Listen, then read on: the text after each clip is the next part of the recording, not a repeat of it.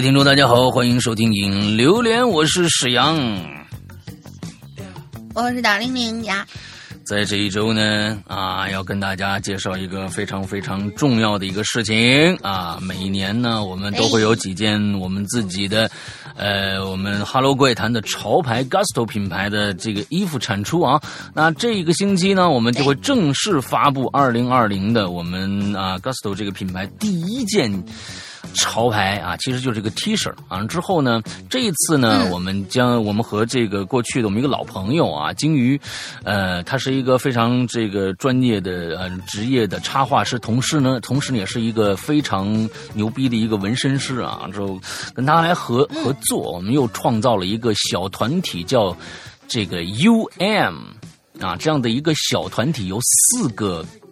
四个成员组成，呃，其实 U M 的意思呢，叫做优猫，优猫。啊，这个团体四个其实是四只猫咪组成的，因为我们在，就是大林里养猫嘛，啊，完了我们我们群里面有很多很多养猫的人，猫奴啊，就就一般就是发一点猫跟猫有关的一些信息，大家就就就就比较炸，你知道吧？就开始说聊啊，说哎这猫怎么样，那个猫怎么样？我说那干脆我们就来来一个猫的主题吧，完之后跟鲸鱼这边一碰啊，正好呢是这个。嗯，就对上了啊！我们觉得，要不然我们做做四只猫吧。我们这四只猫呢，呃，每个人都有每个人的性格，而而且呢，这四只猫可以扮演各种各样不同的角色。所以这一次我们是 U M 组合的第一次亮相，他们扮演的角色是四大天王。啊，四大天王，四大金刚啊，天啊，金刚天王差不多吧。四大天王就是张张学友，不是张学友他们那波人啊啊，跟他们没关系啊。而且呢，啊，四大金刚啊，完之后呢，因为正最最近呢，呃，我们也是全球的这样的一个呃呃这个。我们的疫情的问题啊，所以我们这一次呢，其实是一个，呃，抗击疫情的主题啊。这个我们也是一个防御的一个主题啊，这样的一个东西。所以大家到时候今天，其实大家就可以在我们的各大的平台看到我们这一次的展出了。就是说，大家可以看到我们的主题的画还有四个我们的 UM 的成员的呃头雕啊。咱们是四个人还名字，你看啊，老大叫法老。还有个三郎，你知道吗，那三郎就跟我们的故事很有很有渊源了。三郎，还有一个叫无常的，最后一个叫包子，啊，这个包子啊，其实就是就是就是。啊，我们的街道办主任英子的啊，英子姐家的猫啊，这个包子四只四只猫，完了之后大家可以对号入座一下，看看你们家的猫跟我们这四只猫长得像不像？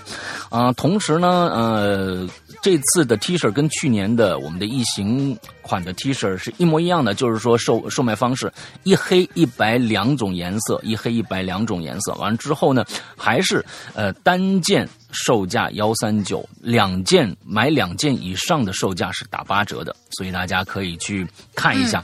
之后我们在售卖这个 T 恤，一跟去年也是一样的，我们是用一个订购的方式，请大家注意啊。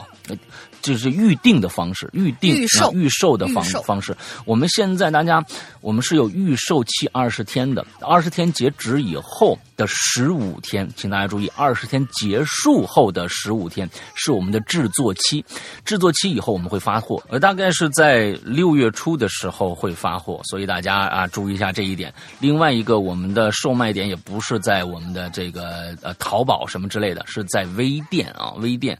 啊，我们的微店的名称呢，还是“鬼影人间”的衍生产品店，大家注意一下。然后搜的话，那就是还是搜“鬼影人间”衍生产品店。完之后，呢，我们每一个平台上也都会放出我们微店的链接，大家点进去直接购买就 OK 了。啊，大家这这是我们这个星期的一个非常重要的一件事情啊。那我们对，呃，其他的也就没有什么太重要的事情了啊。反正。这个星期呢，又会放出我们的呃《鬼影重重结界二零二零》的第四集啊，这个星期大家注意一下。那么，嗯，这个故事将发展到是一个什么样的程度呢？啊，我现在已经看到了稿子了。之后稿子给给到我的一个一个一个感觉就是，呵呵，你们真能编啊，把一个假故事越来越编得像一个真的了啊！所以大家星期三的时候注意一下我们的《鬼影重重》的这个更新。OK，大概就是这个样子。我们接着上个星期的话题啊，接着上期的话就是电影院的那些呃这个灵异事件啊之类的这样的一个主题啊。来，大玲玲。对观影时候遇到的一些奇怪的事情。首先，第一位同学今天的龟先生，嗯啊，龟先龟先生，早就知老朋友了。嗯嗯，Hello，世阳哥，Hello，龙鳞，Hello，怪谈，我是龟先生，我是鬼先生啊。他的名字写了一个小乌龟的龟，呃，我是鬼先生，就是之前傻了吧唧建议请个大师或者客座教授之类的鬼友。也是那个讲 故事当中说自己眼睛被岩石糊住的鬼友，能不能想起来啊？啊，啥啥情况？我错过了什么？你的分泌物实在是太多了。经历，眼部的分泌物，这都能糊住，太恶心。哎，嗯，嗯，太恶心了。说到观影时候的经历啊，嗯，我还真没有。不过呢，知道一个都市传说，可以跟大家分享一下。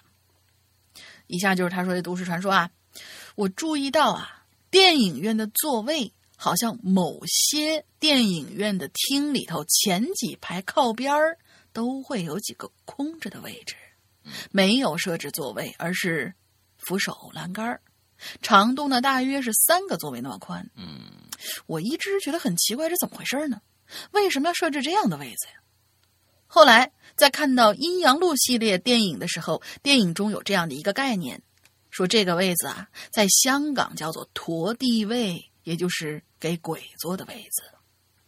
但是为什么要给鬼设置座位呢？嗯，中间有一段呃，开什么林正英人下鬼，人下鬼到那就是开戏祭台的时候说的话啊，他在写在上面，他说。华光沐浴，灵光普照，万事兴。左千里眼，看清人情物理；右顺风耳，听尽是是非非。须知人生如戏，莫怨戏剧人生。一切悲欢离合，所有生老病死，犹如南柯一梦，顿成过眼云烟。我第一次听到这几句话时，是在电影《人下鬼》当中，林正英先生扮演的生叔开戏祭台的时候说的这几句话。这唱戏啊，本是在重复历史上发生过的事儿，模仿的多数是已经故去的人，所以经常容易遇到一些怪事儿。在过去，戏班子一般是被请来给故去的人或者鬼神表演的，例如正月十五庙会上唱戏。或者长辈故去，请戏班来唱戏，甚至在广东地区还有在中元节唱鬼戏的习俗，也就是唱戏的时间一般是选择在晚上，现场不允许有人观看，而是专门安抚游魂野鬼的。嗯。然而呢，在现代社会，戏院已经逐渐被电影院取代了，唱戏也慢慢被电影代替了。正是因为。继承同样的属性，所以电影院也就继承了唱戏的讲究。传统的说法是，滚鬼啊，本是集贫贱、衰败、悲哀、灾祸、耻辱、惨毒、霉臭、伤痛、病死、夭亡、孤独、淫邪、妄想、厄运、疾病、薄命、痛苦。嗯。入十入魔，哎，入魔十八，入魔十八种负面影响集于一身那种东西。嚯，这嗯，鬼的 title 还挺多。呃，对不起啊，有什么怪？正是因为其聚合了众多负面情绪于一身，可以说是一个负能量团了。而在民间传说里，鬼在看到生老病死的表演，就会减少自身的怨气，有利于其化解怨气、投胎转世。正是因为演戏对他们的致命吸引力啊，所以在戏院、电影院才会上演着一些怪事儿。因此，香港夜场的电影院呢，经常会空出一些座位，这些座位不会进行出售，称之为“陀地位”。甚至在午夜，也就是子时之后，还会不停的播放电影，尽管当时电影院一个人都不会有。这呢，已经成为香港电影院的一道独特的景观了。所以，个人猜测啊，内地电影院是由香港电影院模式兴起的，也许是对于这种所谓的讲究，只是一知半解，一知半解，照搬了香港电影院的构造，空出座位的话，不免成本高，也不美观，并且这样的规矩在内地就变成了封建迷信，所以延续到内地就刻意换成了扶手栏杆吧。这个纯属个人猜想啊，不知道。山哥、龙鳞妹子还有众多鬼友有没有注意过这个事情呢？分享到此结束，请二位主播吐槽吧，哈哈哈！啊，它的部分内容引用引自谣说这样的一个，应该是一本书吧，或者说是一篇文章。我我去过电影院那么多次啊，各地电影院我也都去过了，我从来没注意过什么地方有栏杆的。或者是旁边有一个什么跟其他座位不一样，好像我从来没见到过。对我我也没有注意这个，是不是？是不是只现在可是不是越来越少？是不是只有龟先生才能看得到？嗯，不知道啊，那就更恐怖了。啊，好吧，好吧，就是他不是说他没有遇到过灵异事件吗？这是他的唯一遇到过的灵异事件啊。OK，下一个叫飘然而过啊。石阳大大和龙明妹子好啊！这个隐居多年老鬼友，最近呢，最早呢是听这个石阳哥和波米的观星呃观影风向标以后迁居至此的。听的第一个故事是某周年纪念日还是某节日大爬梯上，这个石阳哥讲的孤楼。啊，那个那个孤楼那故事确实还挺好玩的，瞬间呢就被吸引了。这一待呢也就好几年了，也加了会员啊。每天上下班开车的时候啊，感谢《哈喽怪谈》有这么多的好听的悬疑恐怖故事作伴啊。懒癌晚期一直也没登录过这个论坛，现在呢听说公众号开通了影流连，以后啊有合适的题材啊，那我们也会来留一些自己经历的小故事。嗯。谢谢啊，嗯，欢迎欢迎。这次呢是关于观影时的恐怖经历，来聊几句。啊，那一看呢，这个过去肯定他喜欢看电影，要不然怎么能过去观观影这个关关注这个观影风向标呢？啊，嗯，我应该算是一个资深影迷了啊，阅片量估计有个小两千啊。以前呢也刷过 IMDB Top 两百五的这个榜单里的老电影。嗯，言归正传啊，这次啊。是说观影经历。记得几年前还在读本科的时候，一个冬天阴冷的下午没课，啊，我和我女朋友呢在外边闲逛，啊，天气也不是特好，下着那种啊江南的细雨，啊淅淅沥沥的，打在脸上还生疼。逛的无聊了，俩人说说咱们看个电影去吧，嗯。那个时候啊，看过的电影啊，还不是特别多，也就是认识什么阿汤哥呀，啊，布拉德皮特呀，是吧？啊，这个这个阶段，大明星啊，都是去电影院呢，有什么看什么，你就也别挑了。记得杭州有一个有点旧的一个小电影院啊，现在估计啊已经拆了，忘了是什么电影了，已经好像是一个好莱坞的动作片啊，枪战飞车的那种啊，不重要，因为是。工作日的下午，啊，这电影院呢空荡荡的，没几个人老的电影院呢，哎，还有那种雅座呢，啊，就可我估计就是在电影院最后一排啊，俩俩座连在一起的那种皮沙发。你知道吧？旁边呢还有隔板儿啊，现在已经不太常见了啊。师阳哥肯定知道，我当然知道这个东西，这个东西不是为为了看电影设的啊。嗯，有一些嗯，电影院里面的雅座不是就是比如说像那种歌剧院一样二楼侧边啊，不是不是不是不是。过去啊哪有你你想啊，过去建二楼戏台的有，就是说它不是为了电影院建的。有时候呢，就是那种，就是过去本身就是一个大戏堂，它是有二楼，完了之后那是老的。现在啊，其实电影院很少有二楼了。你看那，你看根本就没有二楼，就是全都是一一一通。啊，过去有二楼的全都是啊比较老的那种戏院改的，啊戏院或者是会堂改的。会堂改的。这个呢，我我估计、对，哎，嗯这个其实是呃他说的这个呀，就是在过去的电影院里面很常见。把最后一排啊改成，因为过去啊，其实大家去电影院啊，基本不是为了看什么电影的。啊，很多的时候，录像厅啊，那时候都后面有个雅座，俗称雅座啊，哦就是俩座连一起，你们在后面干一些不可告人的一些事情啊。大概能够 啊能够想得到，比如说在后面搓个麻将啊，哎对对对斗个地主啊，对对对对对对对对对，哎，那也都是也都是干这个事儿啊，谁会去那个地方干什么其他的事儿呢？对不对啊？我是没有见过，我也没有干过，我去那儿都是斗地主。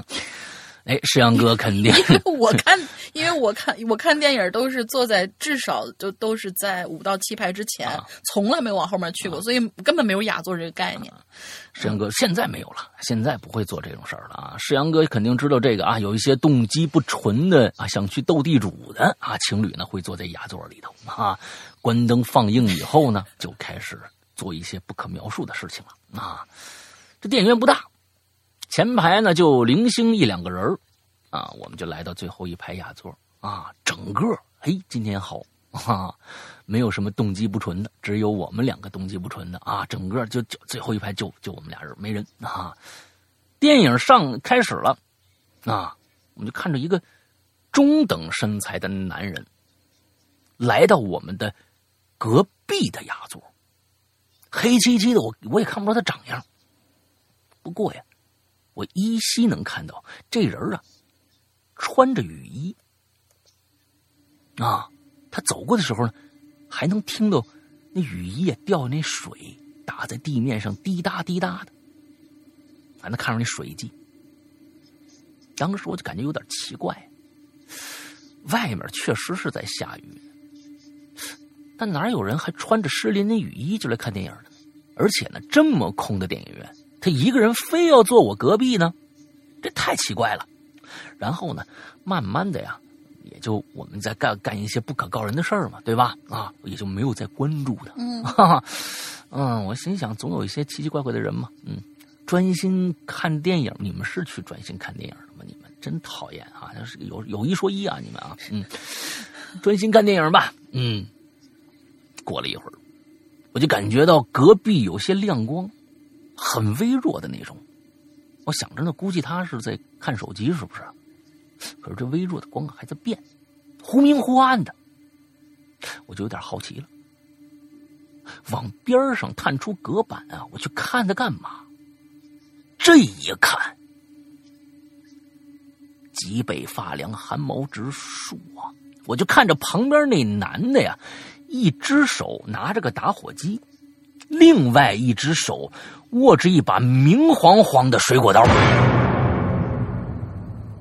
啊，我的。拿水果刀啊，在手上还不停的摇，打火机呢，在下面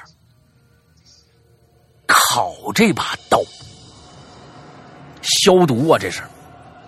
随着水果刀的晃动，火光在这个光亮的刀面上不不断的变着，呃，这个阴暗的角度，再往上就能看着雨衣里那张没有血色的脸了，在火光的映衬下露出诡异的微笑，雨呃雨衣的帽子上的水啊还在往下滴呢，紧张害怕加上黑暗中的这个眼神迷糊，恍惚间感觉滴下来的那不是水，那是血呀、我似乎还脑补出了一丝的这个血腥味。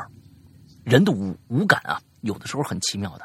嗯，你似乎并不完全是外界的真实反应，意识有的时候能控制精神系统来产生一些虚假的感受，画饼充饥，望梅止渴，还是有有科学道理的。我正在被这个血腥味困扰的时候，这时候，这旁边这人好像观察到我了，觉得我在看他。他缓缓扭过脖子，转过头来看着我，喉咙里发出一声砂纸磨刀似的声音。呃这个砂纸磨刀似的声音是一个什么声音啊？我我我我不太清楚啊。砂纸磨刀一样的声音，吭哧，嘿嘿冷笑了两声。他说：“亮吗？他问我亮吗？当时啊，我就吓得魂不附体了，拉起女朋友就往外跑。啊，中间有个台阶，还绊了个蒜，摔得我个吃吃了吃口狗屎啊！没顾着疼，我继续拉着他，一口气跑出电影院。终于到了外边，看到天空和走过的人群，才稍稍的感缓和了一点啊，第一次体验到心脏被吓得快到嗓子眼那种感觉啊！以前以为这都是小说里面的夸张写法，这次是实实在在亲身经历。女朋友完全摸不着头脑啊！你问怎么了？怎么了？吓成这样啊？啊啊！我这咱们这不可告人的事儿还没干呢。我当时也语无伦次了啊，嗯啊，就说你咱咱算了，回去再说吧。那回去再说吧。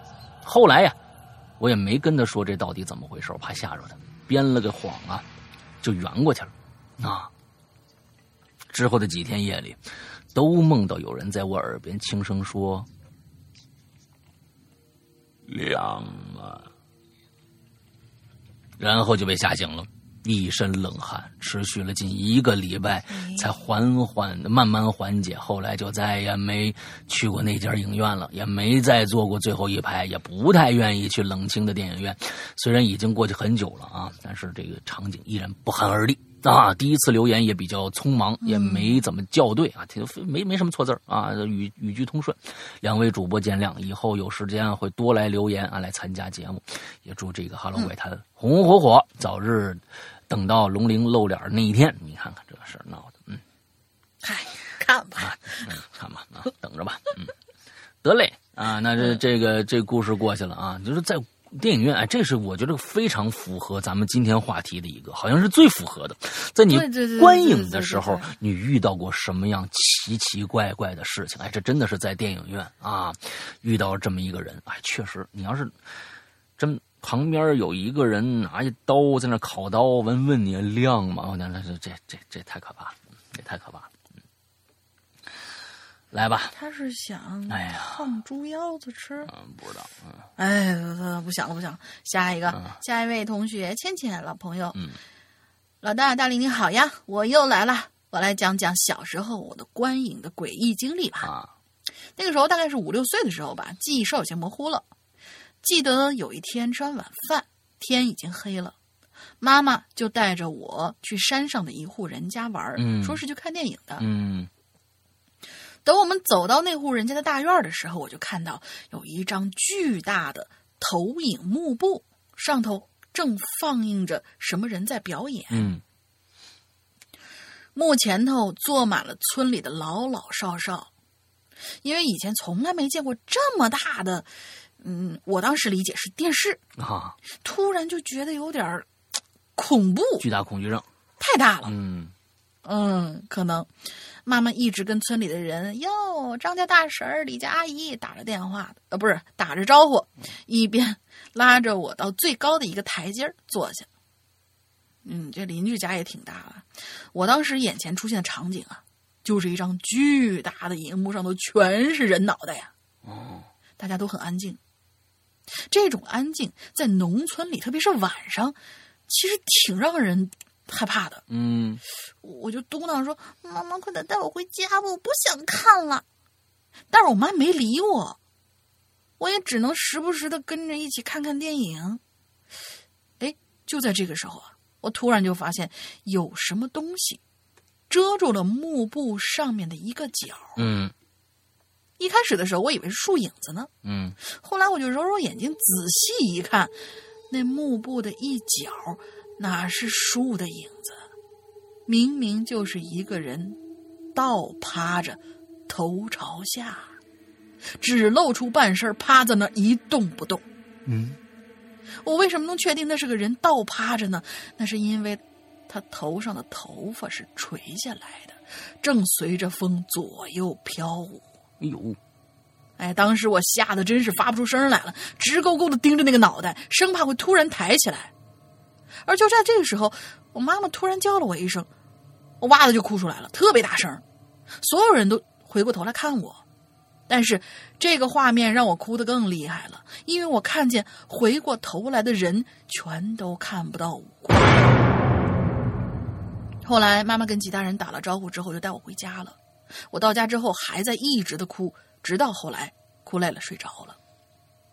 后来我妈妈说，在他们当年打工的城市租租的房子里啊，我那个时候还不会走路，也是看见很可怕的东西就一直的哭。嗯所以小时候他们带我出去玩，一旦我无缘无故的哭的很厉害，他们就会立刻把我抱回家去了。哦，看来确实是能看到一些这个什么。其实那天晚上只有你和你妈两个人看电影，对不对？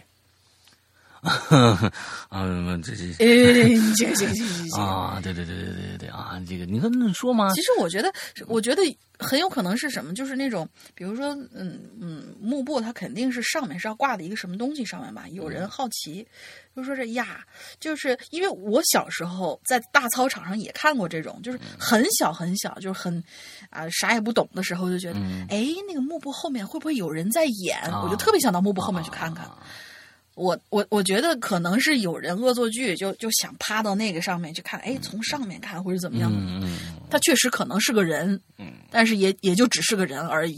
也许啊，嗯，好吧，那强行大爷一下，走进你大妈，嗯，赖赖明好养活啊！你们可不不不，赖明啊，你你们可真不知道这个人，你们小孩儿真不知道有这么个人吧？啊，我估计大龄都不一定知道啊啊。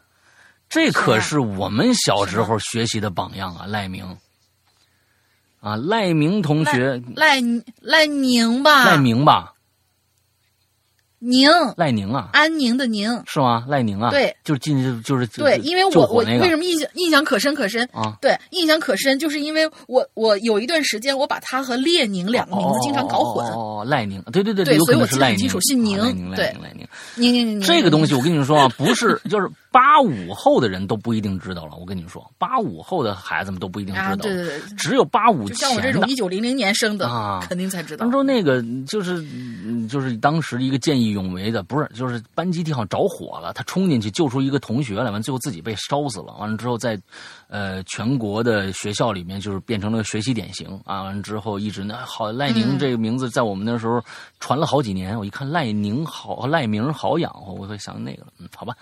Hello 杨哥嗯，Hello 龙玲小姐姐。啊，我是一名潜水八年的老鬼友。最开始是从寻人启事入坑的，我天，你这个你就是从开始就在坑里就没出来过是吧？嗯。对，一样。啊，到伊里哥的这个倾斜的石家庄，再到龙玲小姐的这个啊坏小孩儿，从而也有幸了解了恐怖小说家周德东和本格推理作家紫金陈。单看小说不过瘾，又来反复的听咱家的有声书啊。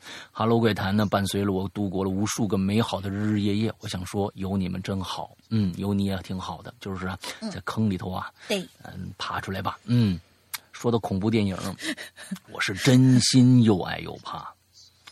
第一次接触恐怖电影是小时候的一个夏天的晚上，记得当时啊是在跟爸爸妈妈一起睡的啊，不知道怎么了，我半夜猛然就醒了，我就看着啊电视还亮着，啊，我仔细一瞅啊，演的是个烟雾缭绕的这么一个深夜街巷。一排穿着清宫官服的人，双手搭在前面人的肩膀上，排成排，一跳一跳的往前诡异的蹦着。后来我就知道了，那是这个僵尸。啊，可当时呢，嗯我小啊，什么都不懂啊，被这个画面给吓坏了。那个画面一直在我脑海里挥之不去啊。从那以后，我就再也不敢一个人去任何地方了。后面发生的事情虽然跟恐怖电影没关啊，但是我还想跟大家分享一下。我，你从小时候到现在都不敢一个人去任何地方了吗？是是是这个意思吗？我们不知道啊。嗯，半夜被僵尸电影吓了一跳之后，过了一阵子就是农历七月十五鬼节。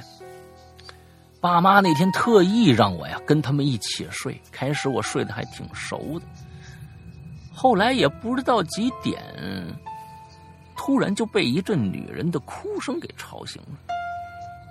当时我们家是住在家属院的，那独门独院的平房。我这么仔细一听啊，那哭声是在我们家自己的小院里的，啊，那女人的边哭，她还边念叨，她说：“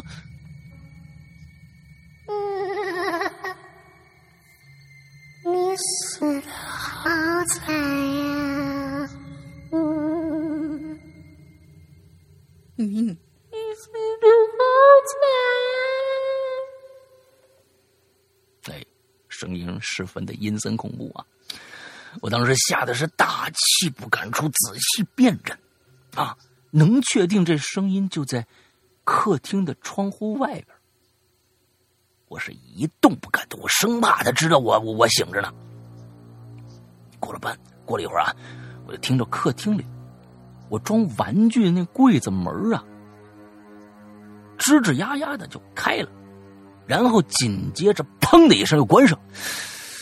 搂了我怀里的猫啊啊！进一步确定那柜门开关绝对正常啊！进一步确定那个那柜门的开关绝非正常，绝非正常。就这样，那柜门吱呀砰吱呀砰开关了好几次，一次比声一次声音大。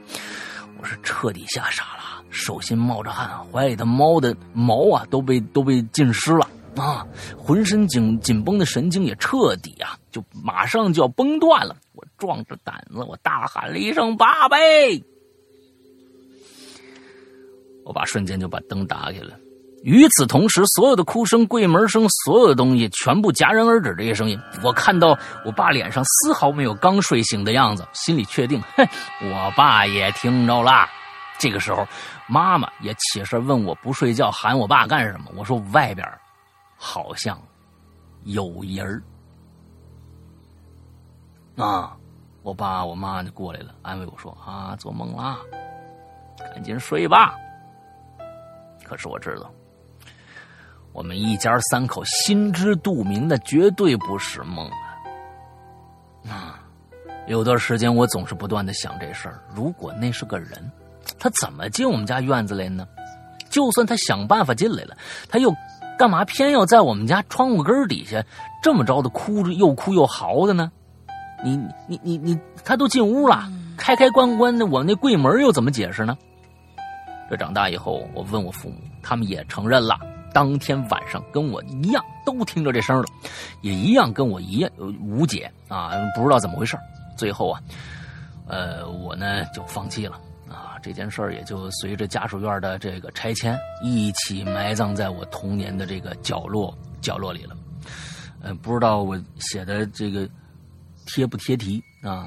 不太贴，嗯，希望被读到啊。我还不太贴，但是啊，挺好。但是带了一下，就是造成他这么胆小的原因之一，就是看了僵尸电影。对对对对对。啊，这个啊，希望有机会可以在上在人间跟大家分享一下啊。你希望你就投稿啊，有好多人就是说说光说不练，你知道吧？那希就希望你就投稿。我们的投稿投稿方式就是鬼影人间全拼艾特新浪点 com s i n a c 呢点 com 这样的一个邮箱，把你的故事啊，其中呢你觉得比较好的一个故事录成语音发给我们就可以了。完之后，我们会听完了以后，如果可以的话，我们就跟你们就就跟你联系啊。你也可以把你的微信留下来，我们就直接就联系你了，好吧？啊，这个这个一一投稿啊，投稿，嗯，挺好。下面这个这哥们儿叫松树是吧？下面俩你连着吧。嗯，一个小圣诞树啊，俩俩俩你小圣诞树同学就中等篇幅啊啊，嗯。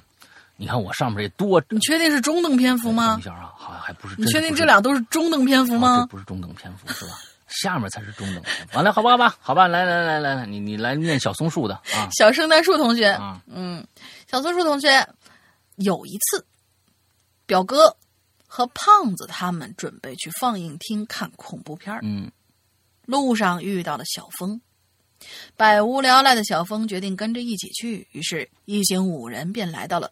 周星星放映厅，就是星爷开的呢，应该是星爷开的，啊，不是周深开的。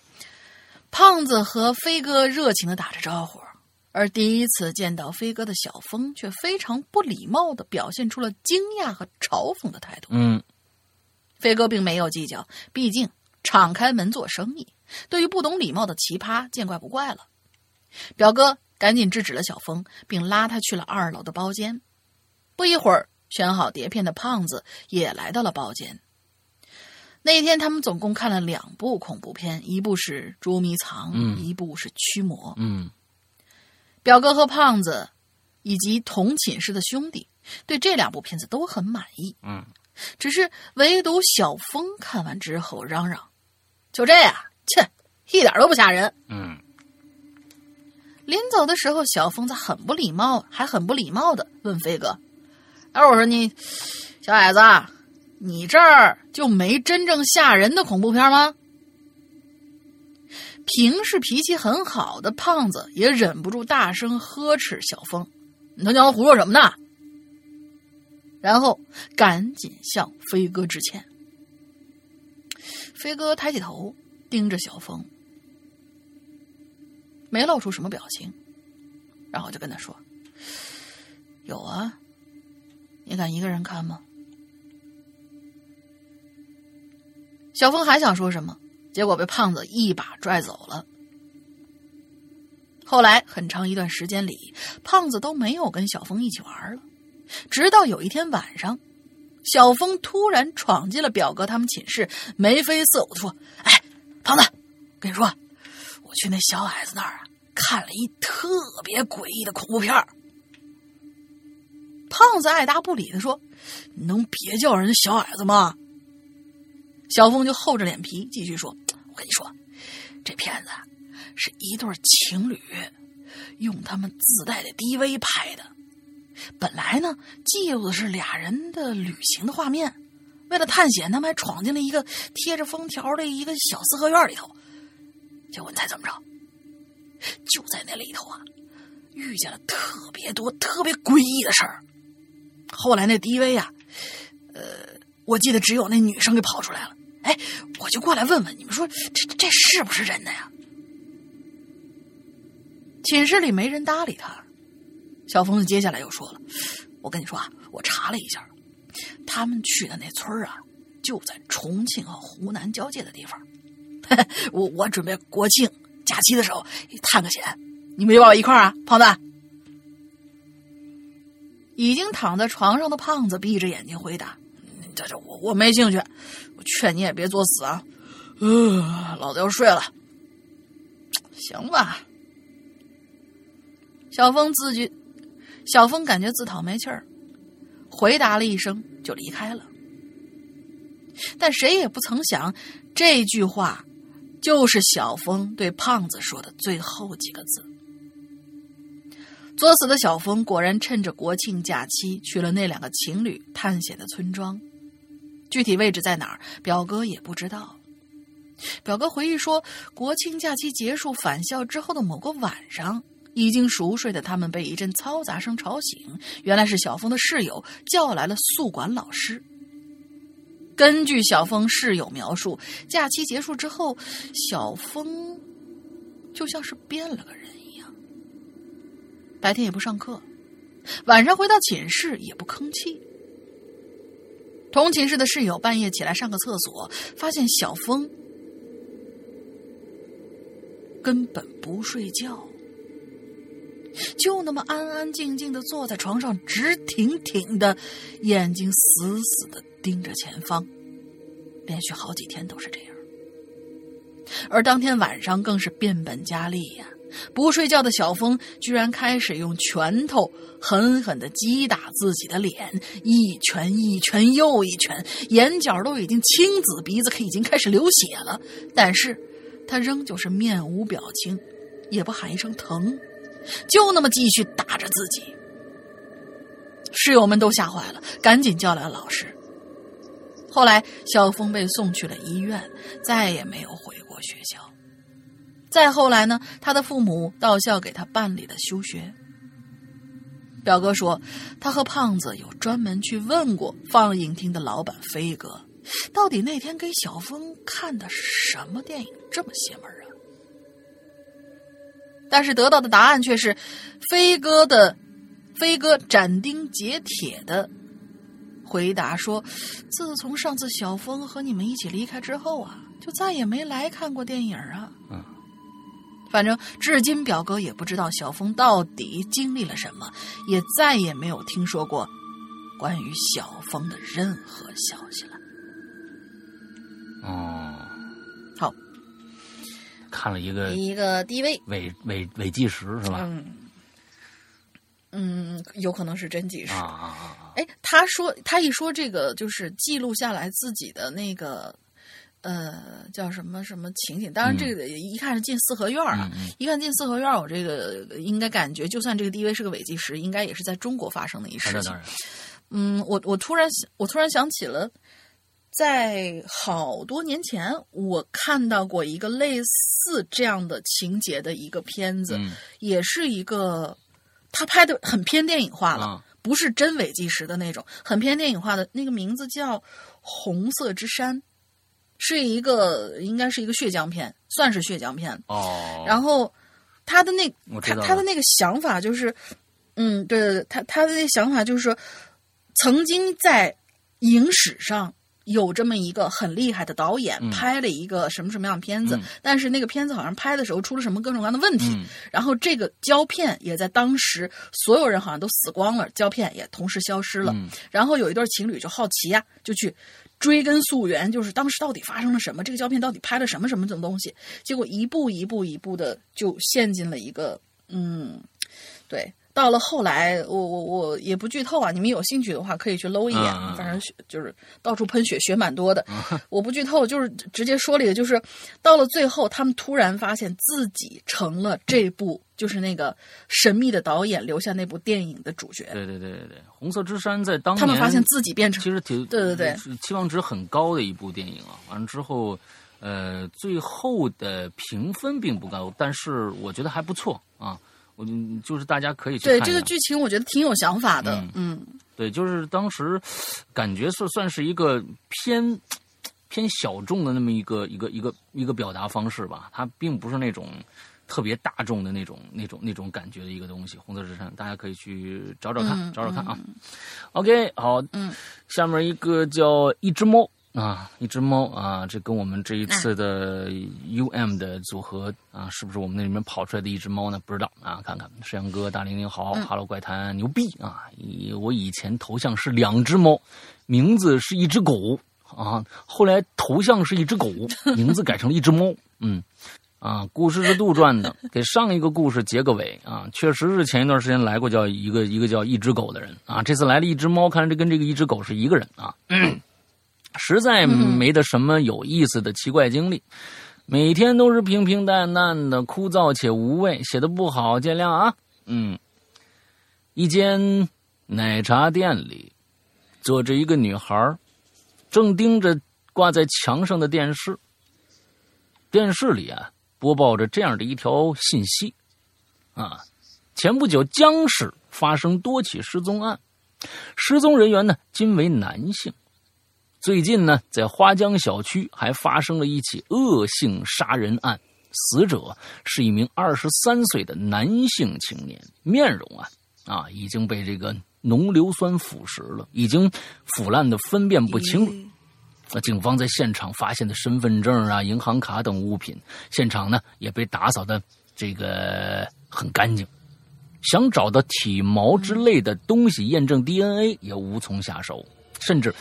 身份证、银行卡上的指纹都被清理过了，他们就整整齐齐放在桌子上，而他们呢，都是一个叫严芳的男性青年的东西，只能暂时把死者身份这个死者身份呢定为严芳。啊，女孩皱着眉头啊啊，因为这个奶茶店呢，这个女孩正看电视，电视上放的刚刚那些东西啊，女孩皱着眉头，小声的说。花江小区啊，表妹李媛不就住在那个那个小区吗？啊，这女孩叫赵飞啊啊，赵飞这次来江市呢，是受了姑姑姑父的所托，来看看表妹李媛。说实话呀，这赵飞啊是真不想和这个表妹打交道啊。至于原因呢，是因为他曾经看过这李媛啊，他这表妹啊不止一次。用极其残忍的方法杀死一些小动物。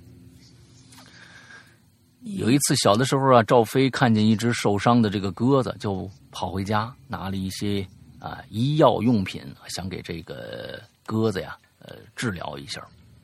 可是回来的时候就看着恐怖的一幕，李媛儿的她表妹用她可爱的小手，嘴角微微上扬，缓慢而有力的撕扯着鸽子的翅膀。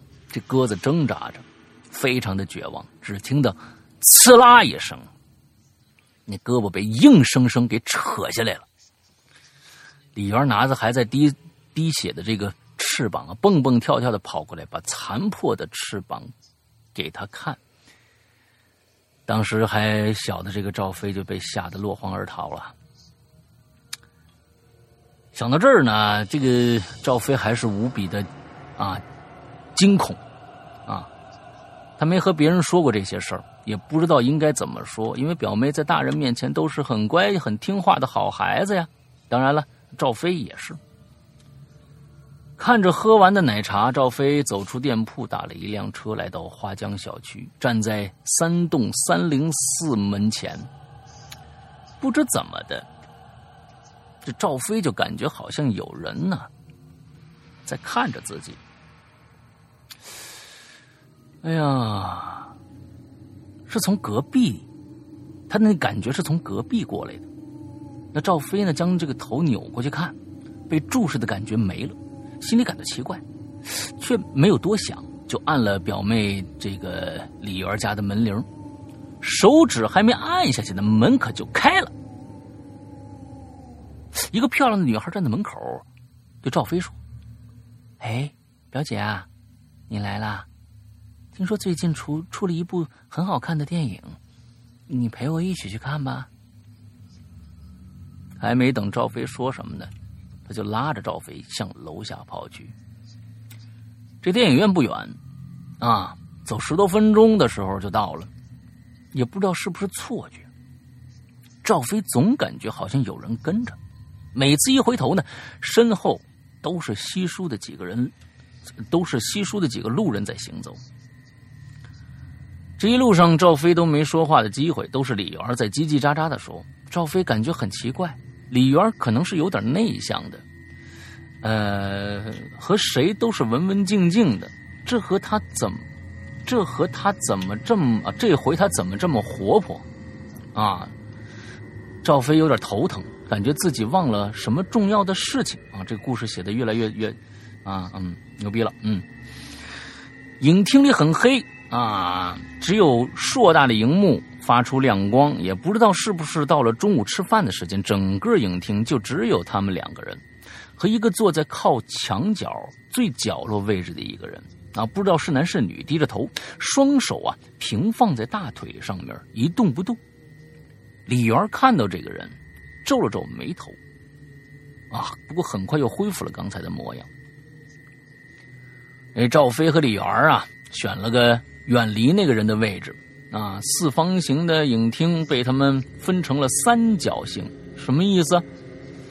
没明白。四方形的影厅被他们分成了三角形，好吧？嗯，不太不太理解啊。嗯，刚坐下，李媛就低低的啊问问了李儿就问了这问他这个这个赵飞一句话，说表姐啊，刚刚在我们家门口是不是感觉有人在看你？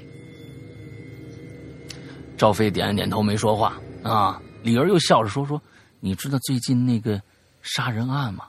啊，就在那里哦，就在那里哦。啊，这个这个那里指的是哪里？不知道啊，是对门呢，还是他们这个小区呢？不太清楚啊，这指代不明啊。”赵飞看着面前的李儿，又回头看了看那个人，借着荧幕的亮光，赵飞看到那个人啊，还是和之前一个模样。赵飞没有回答李媛的问题，而是对李媛说：“你认识那个人吗？”说着，还用手指了一下。李媛平静的说：“认识啊，而且表姐你也认识啊。”说完呢，李媛笑盈盈的看着他，一边从随身的包里翻着什么，一边说：“我的好姐姐，看来你又忘了吧？”说着。就把找的那个东西递到了赵飞面前。看到眼前的东西，赵飞想起来了，什么都想起来了，想到了小时候，表妹李媛拿着滴血的鸽子的翅膀，献宝一样递给他。他只是淡淡一笑，说：“还行，挺有进步的啊。”完了之后，这个。等一下啊，还行，挺有进步的，还在想到他和表妹是如何把那些变态的男人一点点折磨虐杀，还有那个人，你看他这个纸带越来越不清楚了啊，大家听的可能比较那个那个稀里糊涂的啊。赵飞看着手中的青蛙头套，微笑着对李媛说：“我没多少时间了。”他是很不错的继任者啊，继任者都出来了啊。李媛皱着眉。那表情有点伤心的说：“真的没办法了吗？我不喜欢他。”嗯，啊，青蛙头套啊，上次我记得好像那个那个狗的讲过青青蛙头套的事儿，但是突然在这儿啊，我都不记得青蛙头套是怎么回事了，我只有点印象。但是这故事写的有点啊，嗯，哎，这个听听啊，嗯，赵赵飞摸着李元的头，轻轻的说：“圆圆，这不是我的决定，你知道的，继任者都是天选的。”他们都是特殊的。李媛低着头，默不作声。角落的人呢，不知道什么时候来到了他们的身后。他的头上戴了一个青蛙头套，青蛙头套上是三只眼睛。完了，嗯，哎呀，嗯，你这，我我感觉在其中的一瞬间，我好像有点明白他在讲什么，但是后来我又不明白。对对对对对，就是感觉好像明白了啊。这个李媛和赵飞啊，其实这个这这这女主人公啊。又是那个啊！当初是个杀人狂，现在她自己就是就哎，一忽忽然失忆了啊，也不知道怎么回事。但是最后这个青蛙头套，我是实在是没有感，没有没有，就不知道他说了什么呀。这李媛皱着眉头说：“真的没有办法吗？我不喜欢他，呃，我没有是很多时间了。他是很不错的继任者，我这个这个这个就完全不懂他在说什么了，就真的是不太懂在说什么了。因为可能如果是上一个故事。”连着这个故事一起说的话，大家可能还能嗯明白。但是呢，呃，分开了，大家有这么长时间的一个一个一个时间，可能已经忘了那个故事到底讲的是什么了。那个青蛙头套的人，我记得我对青蛙头套这个这个这个梗还是有记忆的啊。嗯嗯嗯嗯，好吧，你们给我写了这么多啊，也挺好啊。嗯，对，行，下面我连三个吧。三个啊，好吧。嗯对，三个。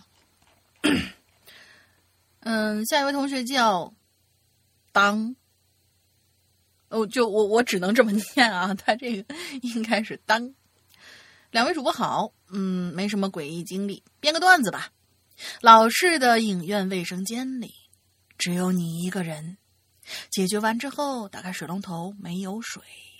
一只苍蝇从里头飞了出来，你正在疑惑，结果第二只飞出来，接着就是第三、第四只，无数只填满了整个卫生间。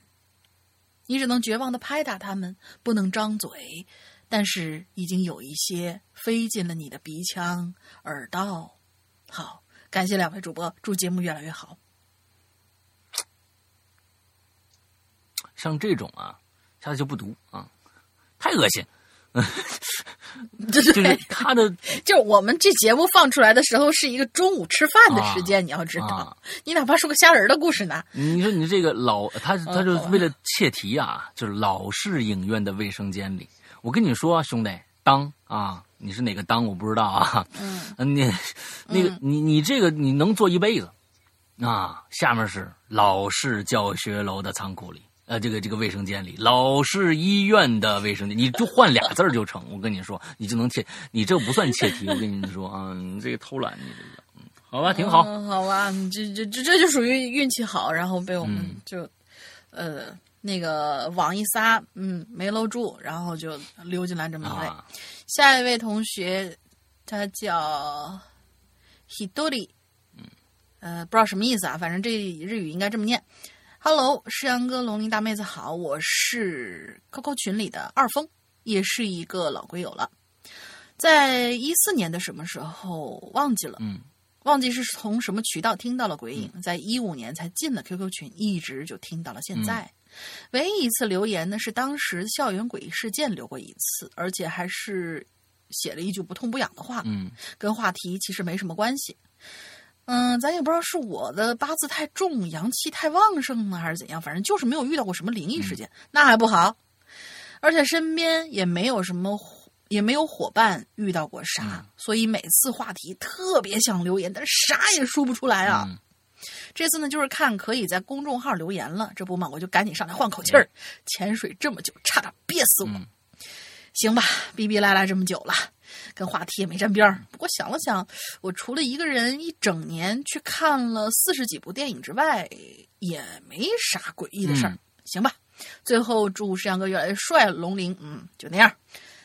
好，祝《Hello 怪谈》《扬言怪谈》越来越火。Hello 牛逼，嗯，挺好。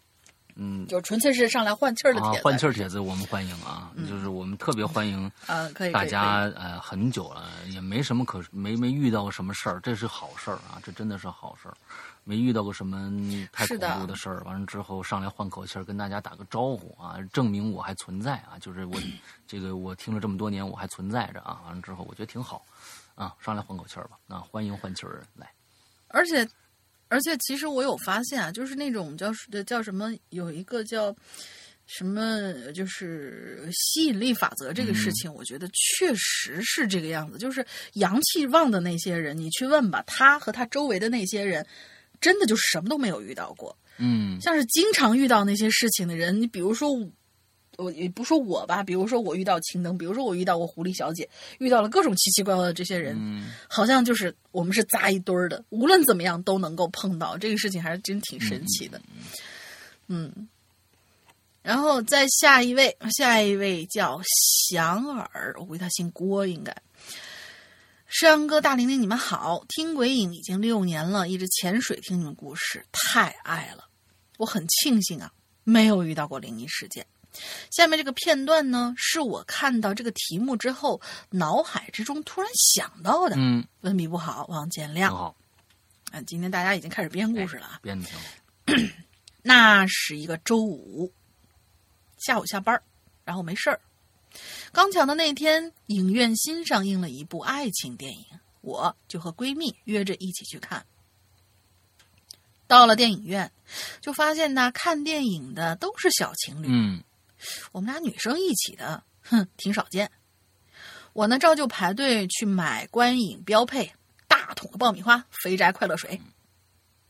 这个时候，在我的身后啊，站着一男的，个子不高，头微微的低着，但是眼睛却总是从下往上这么翻着看人。哎，就在我抱着爆米花准备离开的时候，那个人突然说了一句：“哎，我我陪你看电影啊放响，！”我吓得一激灵，心说有病啊！爆米花撒了，看我不咬死你！哎，然后就匆匆去找闺蜜进场了。我们买的位置呢是倒数第二排的中间。我们俩坐好之后，我就跟闺蜜说起刚才排队时候那一幕。但是猛然之间我就怔住了，因为我看到此时此刻那个男的也进来了，还是那样低着头、翻着眼睛看着我，就朝我们这边走了过来。我闺蜜看着我奇怪的样子，问我咋的了？我悄悄告诉她，就就就就那男的，那个变态。她也很嫌弃的看了那男的一眼。之后，我们俩就意外的发现，那个男的就那么走过来，走到了最后一排，然后在我左后方的一个座位上面坐了下来。嗯哎呀，心里别提多别扭了。唉，眼看电影快要开演了，又上来一对情侣，就跟那男的说：“哎呀，不好意思，您好像坐错位置了。”嘿，我心里一喜啊，但是呢，结果这世界上还真是是还真是世事难料。那个男的还真让了，但是居然坐在了我的正后方。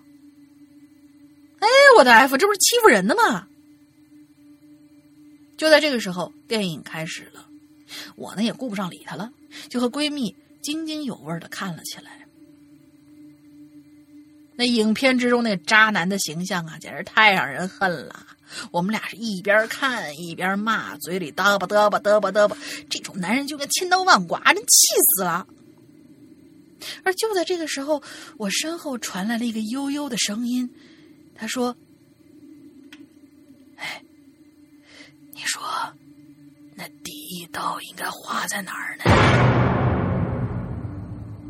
当时我脑子就嗡的一下，紧接着他又说了一句：“你觉得划在脸上好不好啊？”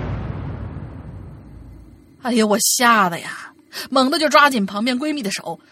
她觉得很疼，就转头问我怎么回事啊？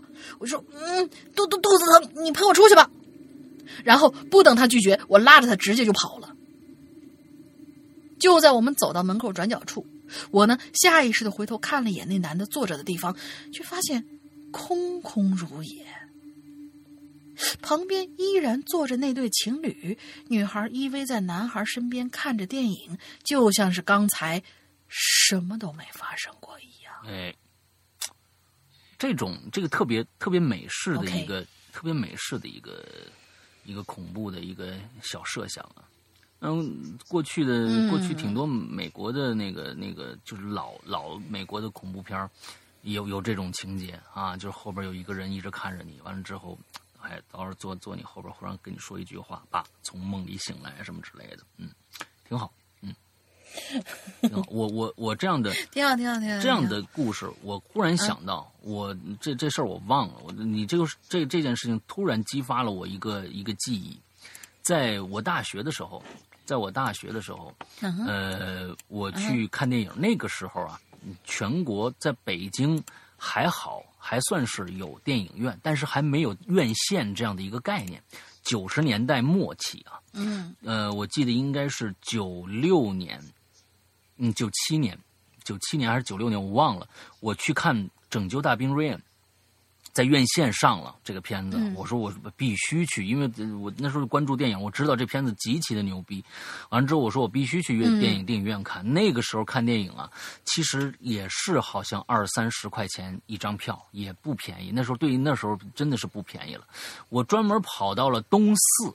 那儿有一个大华影院，在北京啊，北京的孩子都知道这个影院，非常老的一个影院，大华影院。而且那儿的影院呢，嗯呃，只有两个，附近有有两个影院，算是当时就是五点一音响，整个的那个也换了，也换了这个，过去还是胶片，不是激光投影，但是呃，整个质量特别好。一个是首都，一个是大华，就这两个影院我经常去，虽然从。这个广院啊，传媒传媒大学去那儿非常的远，但是我还是跑到那儿去看了。我去看这个片子，当时人还挺多的，啊，是周六周日我去，结果我就特别特别的认真，特别特别的认真在看，我一个人去的。等我看着看着，突然旁边人跟我说了一句话，把我吓一跳，哎，把我吓一跳。他跟我说：“哎，这人马上要死。”我一回头，我我往旁边一看，我说：“这人有病吧？跟我说这个嘛？”我一看，我同学，我同班同学，他也去了，但是我坐在那儿，我就没往边上看。他知道我在旁边，他他也知道我没看着他，啊，这中间捅了我一下，我我操，我谁？你怎么来了？我就这这是一个挺好玩的一个事儿，我忽然想起这个事儿来了。嗯，他也跑到那儿去看，而且判买的那个座位可能就是前后脚，我们俩买那座位正好，他就坐我旁边了。嗯，当时还没有什么网上购票啊，都是到现场去买啊。嗯。嗯，挺好玩儿。那时候看电影是一个，就是那个时候看电影是非常神圣的一件事情，因为作为大学生也没什么钱啊，你要去看一下看一次电影，那是一个非常有仪式感的一件事情啊，那，挺挺挺好玩的。嗯，好，下一个叫 Didactic Bruce Wu，嗯，好吧，嗯，好吧，这两位主持好，哎呦天哪，嗯。您这岁数看来不小了，哈，两位主持好啊，这位方丈你好，这位方丈你好方，丈好啊！我有一个经历啊，不知道所谓的，不知道是不是不是所谓的灵异事件，是实实在在、真真切切发生在眼前的，那种恐惧感啊，也是实在的、真切的啊。那次啊是在剧院看话剧啊，无人生还嗯，我不知道你看的是哪个版本的啊？是上上上海的那个版本，应该是应该只有上海那个版本。这部剧呢很经典，演员的表演呢也很到位，剧情跌宕起伏啊，舞台上营造的气氛呢也有一丝丝的恐怖感。当剧情发展的最高潮，我知道你就说这个最高潮的部分，要对真正的凶手进行惩罚的时候，突然之间，观众席的上方掉下来一根绞刑的绳索。一束惨白的灯打在了上面。由于绳子掉下来的很突然，当时大家的注意力都在舞台之上，毫无心理准备，所以当时整个剧院爆发出了各种惨叫声。我虽然没有叫出声来啊，但是全身鸡皮疙瘩，头发瞬间呢就立起来了。看到那根麻绳啊，甚至感到这根绳啊就是给自己准备的。这次的经历真的很适合很真实的一个恐惧啊。舞台剧和电影的差别就在于它的真实啊，与观众的距离更小，很容易把观众带到剧情里面去。还有一次呢，我忘了剧名了，观众呢把剧情信以为真，打电话报警了啊，这个也很有意思啊。剧组在观众进进这个剧剧院发演出传单的时候，就埋下了伏笔，一步步把观众引导到剧情中啊，这个的剧中的情情节中，这。就是我要跟你们分享的真实恐怖。哎，这个无人生还啊，确实在国内啊，是一个比较出名的这么一个。当然，大家都知道无人生还是阿加莎·克里斯蒂的啊，非常的有名的啊啊，就是呃，一上去上个岛啊，就是这是典型的孤岛这个暴风雪山庄。啊，这是一个非常标准的一个孤岛暴风雪山庄的这么一个故事。上去一个人一个人接着死，你不知道凶手是谁，啊，上面有几个小黑人啊，死一个小黑人少一个，死一个小黑人少一个，那就是这么一个故事。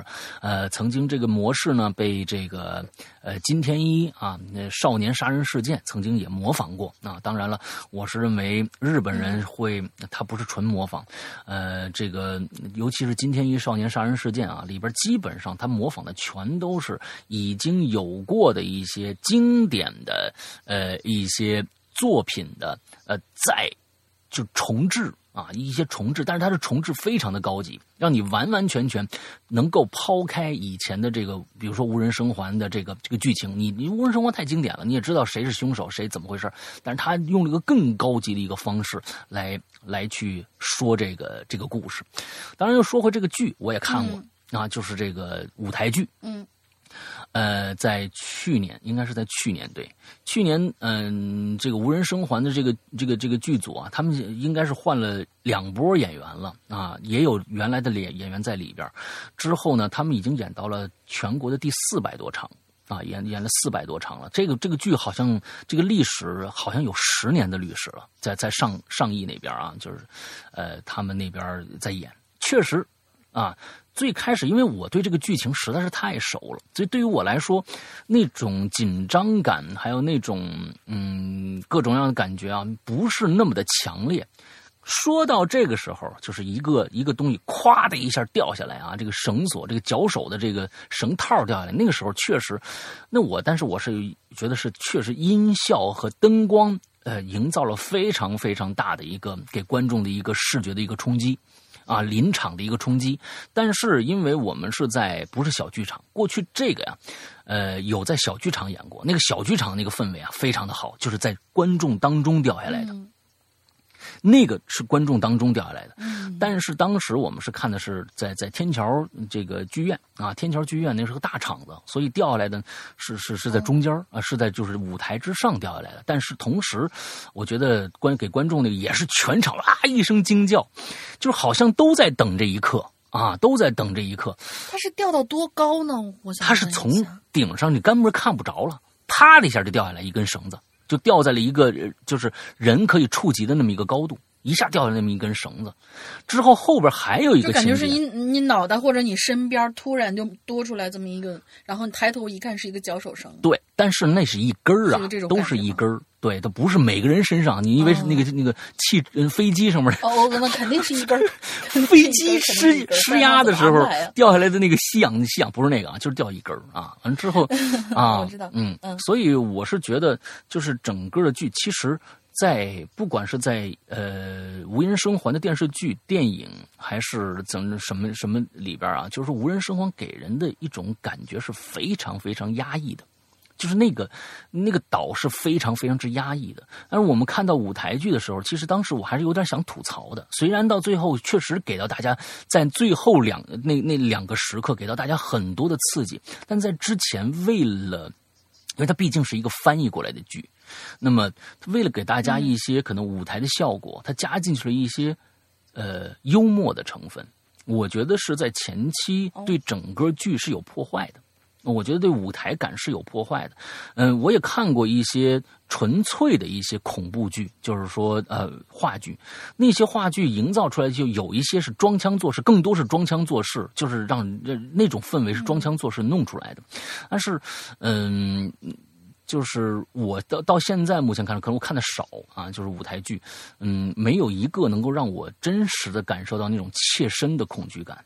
那就是说，那种神秘、恐惧、压抑那种氛围，在国内的话剧当中，我还没有看到过，我还没有看到过特别好的。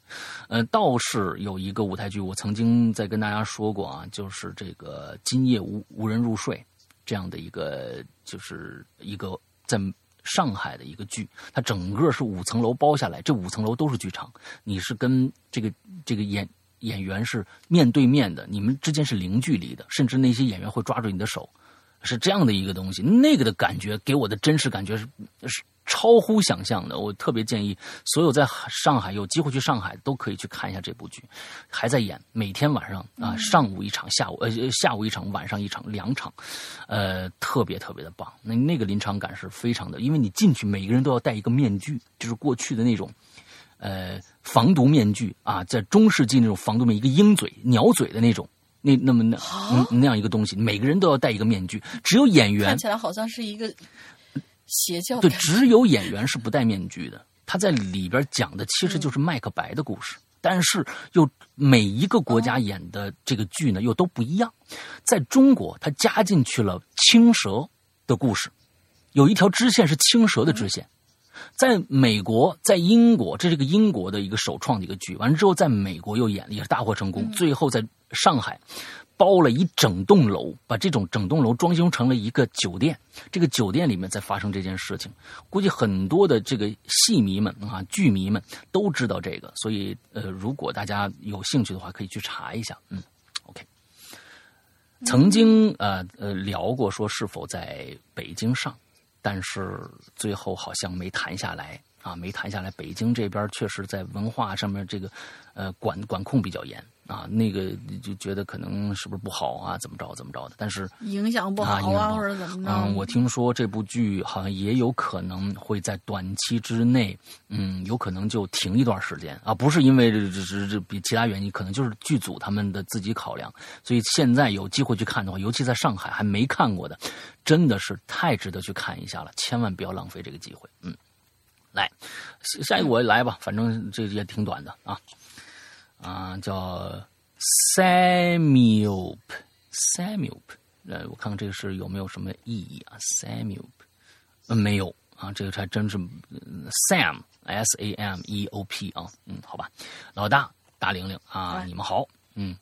这个听鬼影三年多了，第一次留言啊！之前也有想在这个论坛参与，无奈呢每次论坛无法上传头像，无法留言，错过很多的机会啊！本来呢也酝酿了想写一些长文投稿啊，之间呢，呃也没起好头啊，想好思路啊。进入正题，在我很小的时候，爸妈就会经常带我去电影院看电影。啊，那个时候电影院呢还不是很多，片子更少。有两部片子在我幼小的心灵啊，留下了非常大的阴影啊。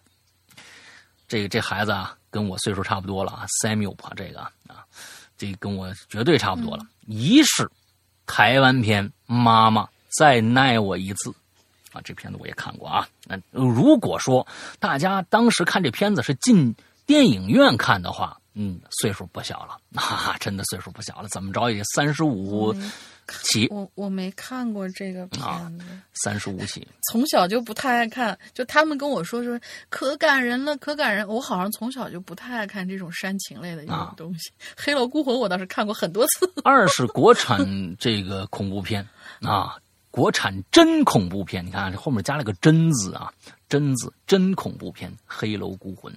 我告诉你们，《黑楼孤魂》这部电影啊，在当时的中国有多火，也造成了多大的影响。你先念完，你先你先念完再说，好好好，行吧？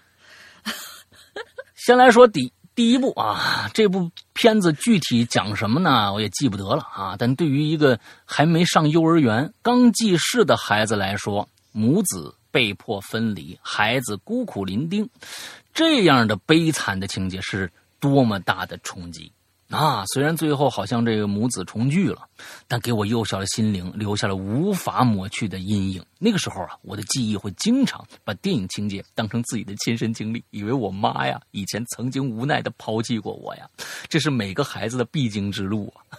啊，也是啊，这个东西确实是，嗯。第二部则是带我认知了什么叫恐怖。在风雨交加的夜晚，电闪雷鸣啊！那座孤楼里发生了一幕幕可怕的事情，至今无法忘怀。中国恐怖片，我记忆里也就这一部了，其他的就后来的香港鬼片。我告诉你，待会儿我还告诉你一部特别牛逼的。最近一次去电影院，感到了一丝凉意的是去看电影，他们已不再变老哦，他们已不再变老，是我前段时间非常推荐大家去讲一战的啊。可怕的不是电影那，电影是很棒的，只是那一场只有我一个人哦，还这么这么着，我坐在影院的中间位置。关灯以后，我总是感觉我的后排左右两侧有目光，或者是有人在那边。太空旷的地方，总会让人背后发凉。不过很快，我的注意力就转移到电影上了，感叹有些电影真的还是必须在电影院看了才有感觉。嗯，好了。就这些吧，谢谢《哈喽怪谈》的陪伴，谢谢《哈喽怪谈》，呃，希望《哈喽怪谈》越来越好，每周啊出一百期才够听，嗯，那那我就死了，嗯，啊，我我在我死之前确保大玲玲死在我头里啊啊啊，行，可以。啊，前啊前九十九期我都让他做，嗯，那我又成了百鬼夜行的那个故事了。之后啊，我跟大家说啊，在八十年代，中国真的出了出现了那个时候，其实感觉好像哇，文革刚刚结束啊，文革刚刚结束，感觉是不是嗯，这种类型片啊会受到的制约特别特别的多？其实不是，在那个时候，呃，包括导演。包括演员，包括整个意识意识流里边，对于类型片这个东西根本没有这个概念啊，就是说哦，这是一个啊，最多加一个什么枪战片什么，就最多是这样，爱情片啊，有这样的解释。完了，这个对于恐怖片来说呢，大家那个时候也是用各种各样的词汇，但是国内国家还是允许拍的。你像《黑楼孤魂》这部电影是真有鬼王，这是可能是。国内的少有的几部真的里边是有鬼的电影，是真有鬼啊！完了之后，它关键是氛围，它那个粗糙感和那个氛围营造的确实很棒啊！确实，因为有看《黑楼孤魂》，当时最最著名的就是看《黑楼孤魂》吓死的嘛，啊，被吓死了，当时现场心脏病就犯了。所以现在其实大家，你们如果网上还能找得到。我这《黑楼孤魂》可是真是去电影院看的。那那小时候那个我们家我们那个厂子里边小礼堂放这个片子，我爸我妈当时也没什么娱乐活动，有编有电影我们就去看啊，一大帮孩子就在那个那个厂子里跑来跑去呀，也不看电影，吵啊，那叫吵。那我跟你说，那个时候这真的是农村公社的感觉，在大礼堂里，一会儿那孩子哗就一会儿，你看你下面就一条水就下来了啊，什么呀？他那大斜坡嘛啊，上面有人孩子就就蹲下就尿。啊，这好家伙，那时候那事儿可可可有有有有意思，有意思啊！那这一会儿一个腥骚恶臭就出来了啊！我跟你说，那个时候可可可可有意思。黑楼孤魂给我的童年也造成了很大的阴影，确实是，就是说，嗯，太恐怖了那个电影。你现在看，我告诉告诉你们，你们现在看都觉得恐怖，真的，我我一点都不不不不吹牛，就是它里边营造的那个气氛跟现在的气质完全不同。你现在是对很多东西有预判，而那个时候那个各色的表演、各色的配音，还有当时拿那个合成器呀、扭出来的那些音效，现在是没有了。所以你看那片子就有一些新鲜感。另外，我刚才还说了，还有一部片，嗯还有一部片子，那部片子没有真鬼，但是绝对恐怖。我告诉你，比黑楼保罗医院吗？是比《黑楼孤魂》还恐怖，叫做《午夜两点》。你听这名字，你就听这名字，What？午夜两点哎啊！你听这名字哈，那跟你午夜拍案惊魂良演的吗啊 听起来啊！午夜拍案惊魂 啊！听他叫安保良演的。你这，我告诉你，这片子我不知道网上还能不能找得到。这个片子我没在电影院看过，我是在电视上。初中以后了，我在电视上看的，吓得我那时候已经初中了，吓得我两两个晚上没睡好觉。午夜两点，我天哪！嗯，看了一眼 B 站有 B 站 B 站有是吧？大家一定去看一下《午夜两点》里边的那种恐怖感觉。我告诉你，是一个非常非常纯粹的中国式的那种真实中国式的恐怖。一个人在一个大房子里边，午夜两点起来，发现沙发上那是九十年代的恐怖片，发我现在我说起来我都一身一身冷汗啊。沙发上躺了一人，不知道是谁。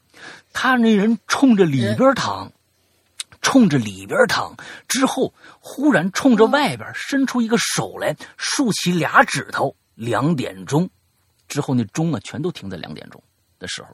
还有各种各样的恐怖，我就不不跟你们剧透了。你们看一下《午夜两点》，我真特别推荐你们看看。因为现在你们一看，哇，可以秒杀很多恐怖片，午夜两点》和《黑楼孤魂》，建议大家都去看一下啊。嗯，好吧。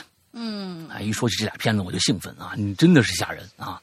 来吧，我我记得老的这种老的这种片子里面，我好像我我听说过有一个，就是大家都知道张国荣拍过一版那个《夜半歌声空间》，但是好像五五不是《夜半歌声》，我要说的是《夜半歌声然后，但是他们说张国荣那一版其实把它变成了一个爱情片，嗯，对啊，而《夜半歌声》最早的时候，我没有看过最老的那一版，对。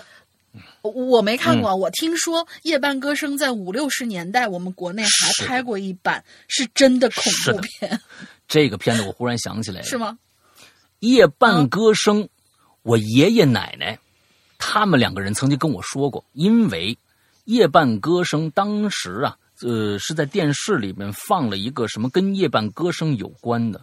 我记得我爷爷奶奶是一个很少就是不爱特别跟你聊什么他们过去的事儿的人。突然之间，我奶奶话匣子就打开了，说得吓死。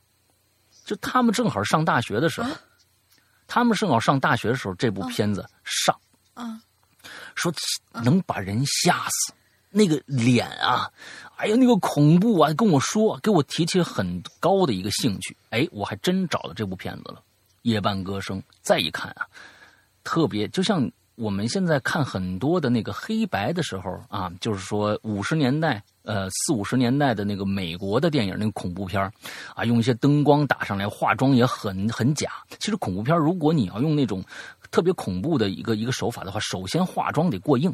那个时候啊，大家也都没有，更没看过什么东西，所以那个化妆是可以让人没什么经验啊产生恐惧感的。所以你现在去看，就特别假了。而且那个时候，嗯大家对恐怖电影加声光电加起来的那种组合方式也是新鲜的，也没有什么预判，所以觉得特别恐怖。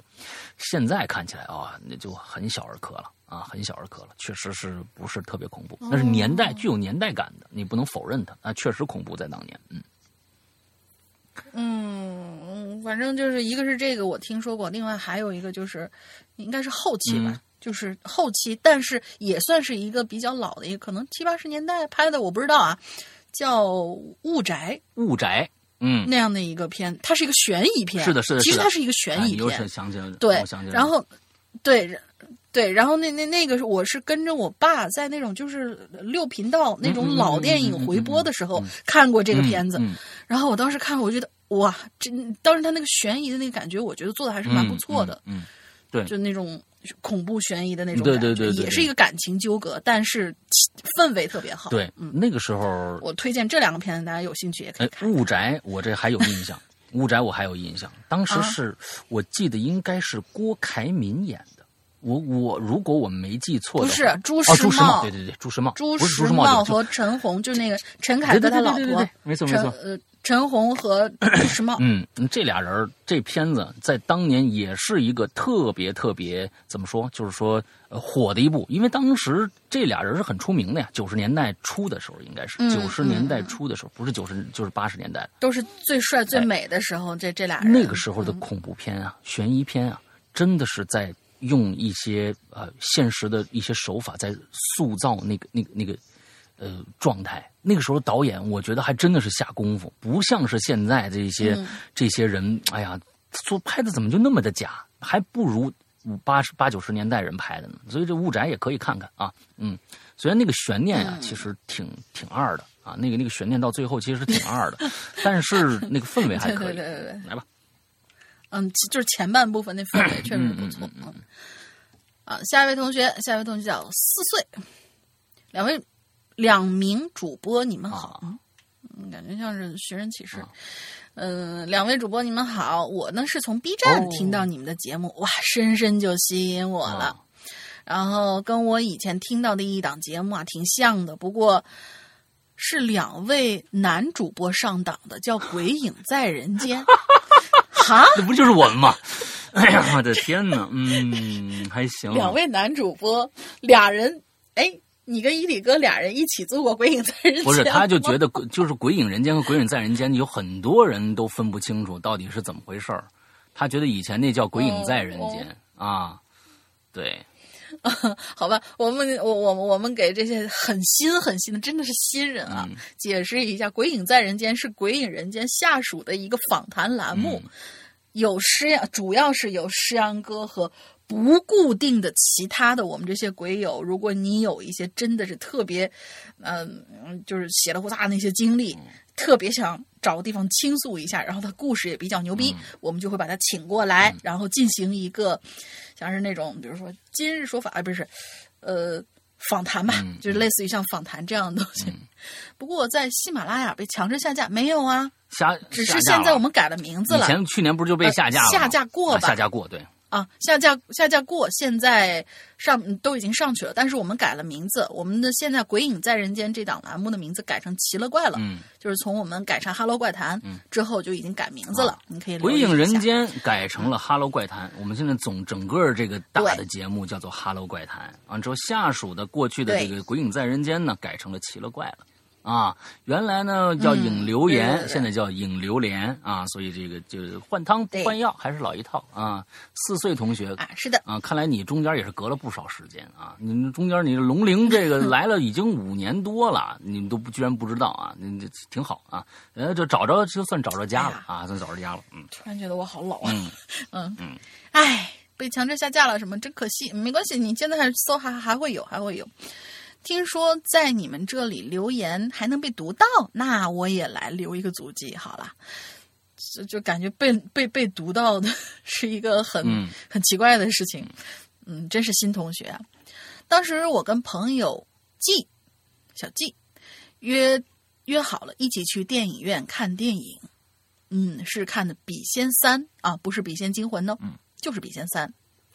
周六放学之后，我在学校门口等他，等了我半个小时啊，游戏都玩完一局了，他才来，跟我说回宿舍准备了一下，嗯。但是其实一眼就能看出来，这丫头就是补了个妆。嗯。好家伙，换了个扎头发的带子，剪了指甲，嗯。原本是船袜，现在也换了，眉毛还修了修，呵呵，哎，女人呐。话不多说，我们两个到了电影院之后买了票，经过呢《笔仙三》的宣传牌的时候，还瞄了一眼，感觉也没什么威慑力嘛，恐怕也做不出什么吓人的感觉来。进场之后看了一半儿，哎，这个时候我肚子开始疼起来了。我跟他说：“哎，我我我去一下五谷轮回之所啊。”结果到了厕所之后，给我吓一跳，嚯、这高端呐！我都舍不得在上面便便，一共三个马桶，啊。我进了中间这个，然后就开始，嗯，稀里哗啦。可能是我你说现在这些女孩儿啊都都是多么的多么的表述上多么多么的直接，他写的是关上门就开始哭嚓哭嚓的拉，哭嚓哭嚓，这估计这郭德纲估计是，对 对，德云女孩应该是嗯，可能是因为我吃了口香糖加可乐的原因吧。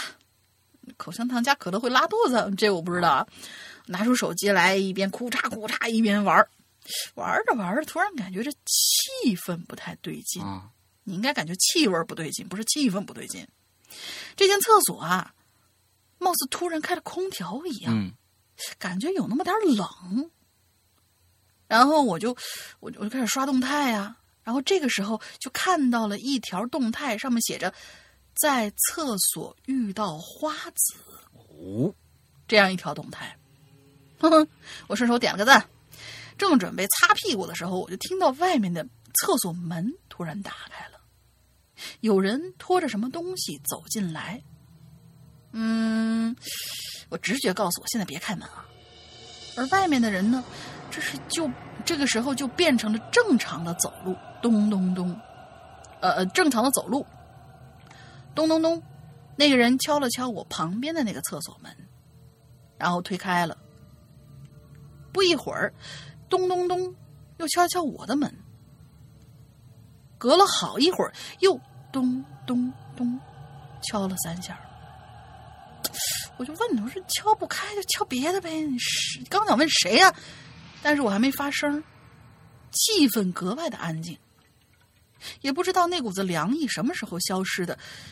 我我这才鼓起勇气提起裤子，然后我就开门往外跑。忘了擦了，嗯，一定是这样。后边果然有这么一句，你先听他讲。回到位子上缓了半天呐，突然有个想法，呃，意思他是出去以后没有发现有人，嗯也没有听到有人离开、嗯那种感觉。然后回到位子上面啊，缓了半天，哎，突然有个想法，让我想回去看看。我想看看是谁呀、这么无聊来敲厕所门呢？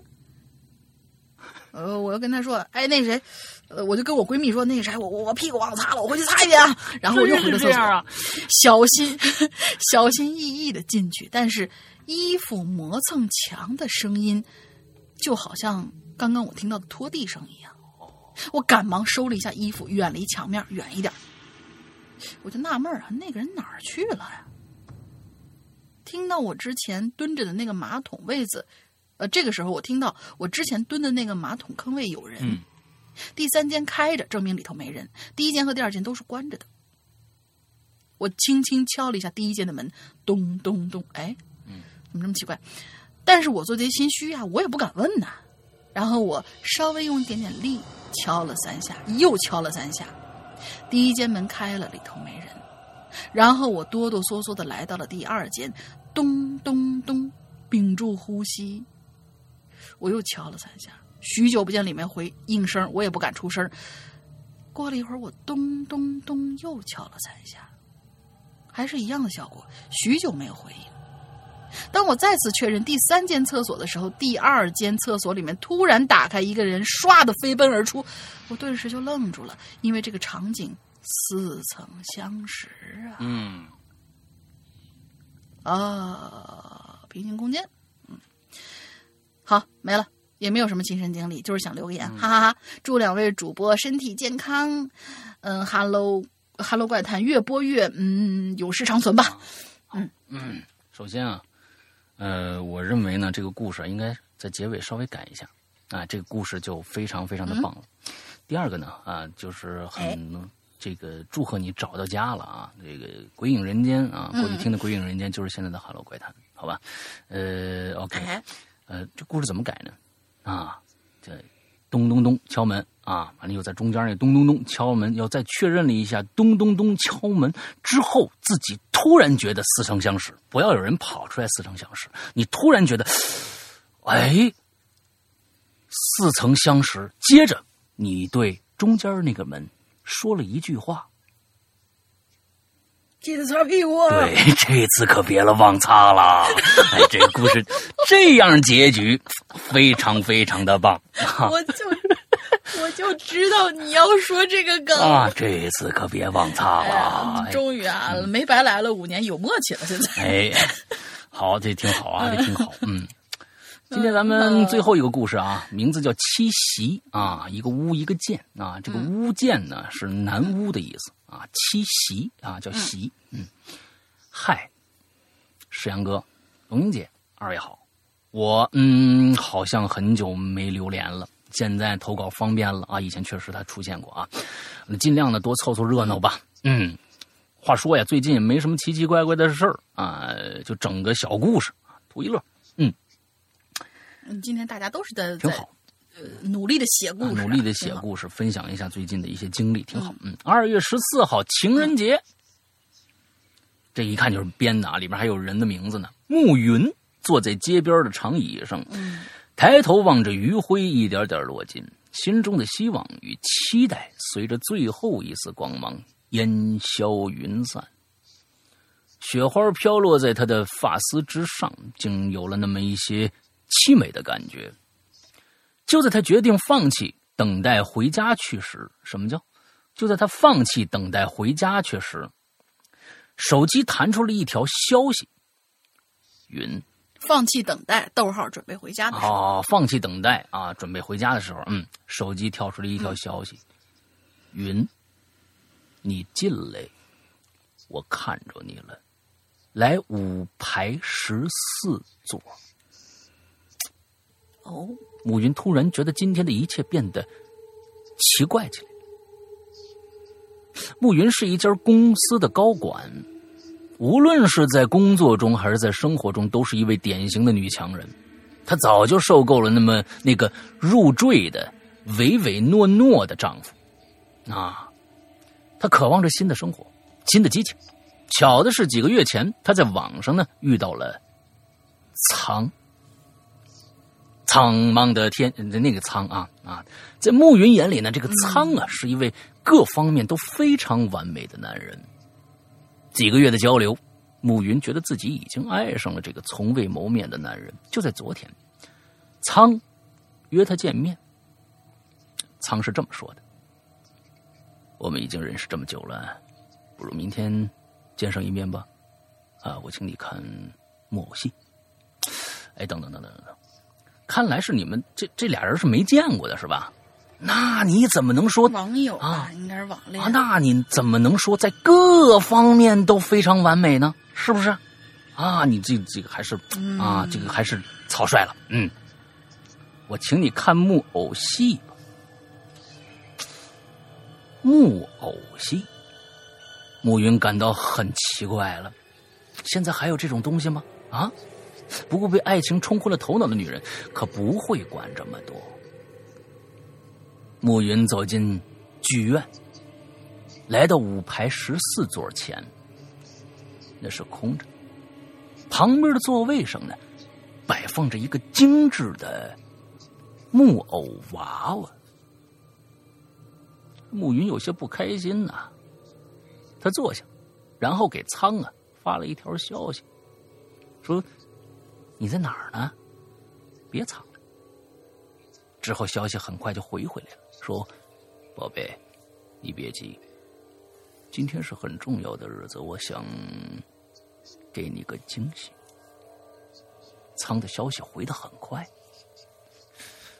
什么嘛？暮云嘟囔着嘴。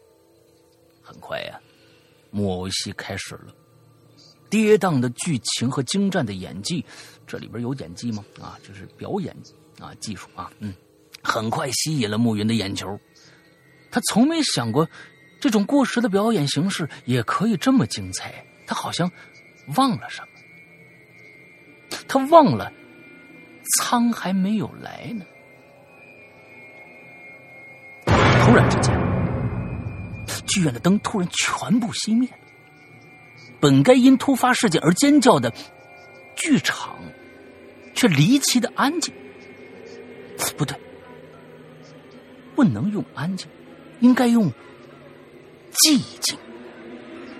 正在暮云不知所措的时候，眼前突然明亮起来。不过不是灯光，而是一盏盏幽暗的油灯。他发现自己站在舞台上，手脚被牵扯着丝线。台下的座位上呢，则是一尊尊的木偶。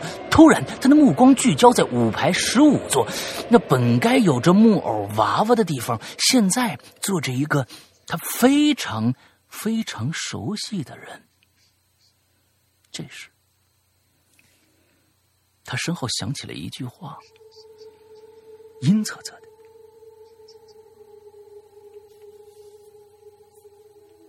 宝贝。”这就是我要给你的惊喜。那么，现在谁才是木偶呢？紧接着，云就晕过去了。病房里，洁白的墙面映照着暮云苍白的脸。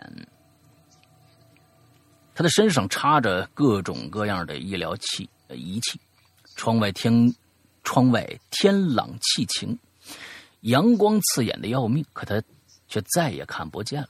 医生只是说，暮云因过度的惊吓，脑部受损，成了木偶人，那不成了植植物人啊！可永远不会有人知道，每天在妻子身边悉心照料的人，却总是在喃喃的说一句话。现在，谁才是木偶啊？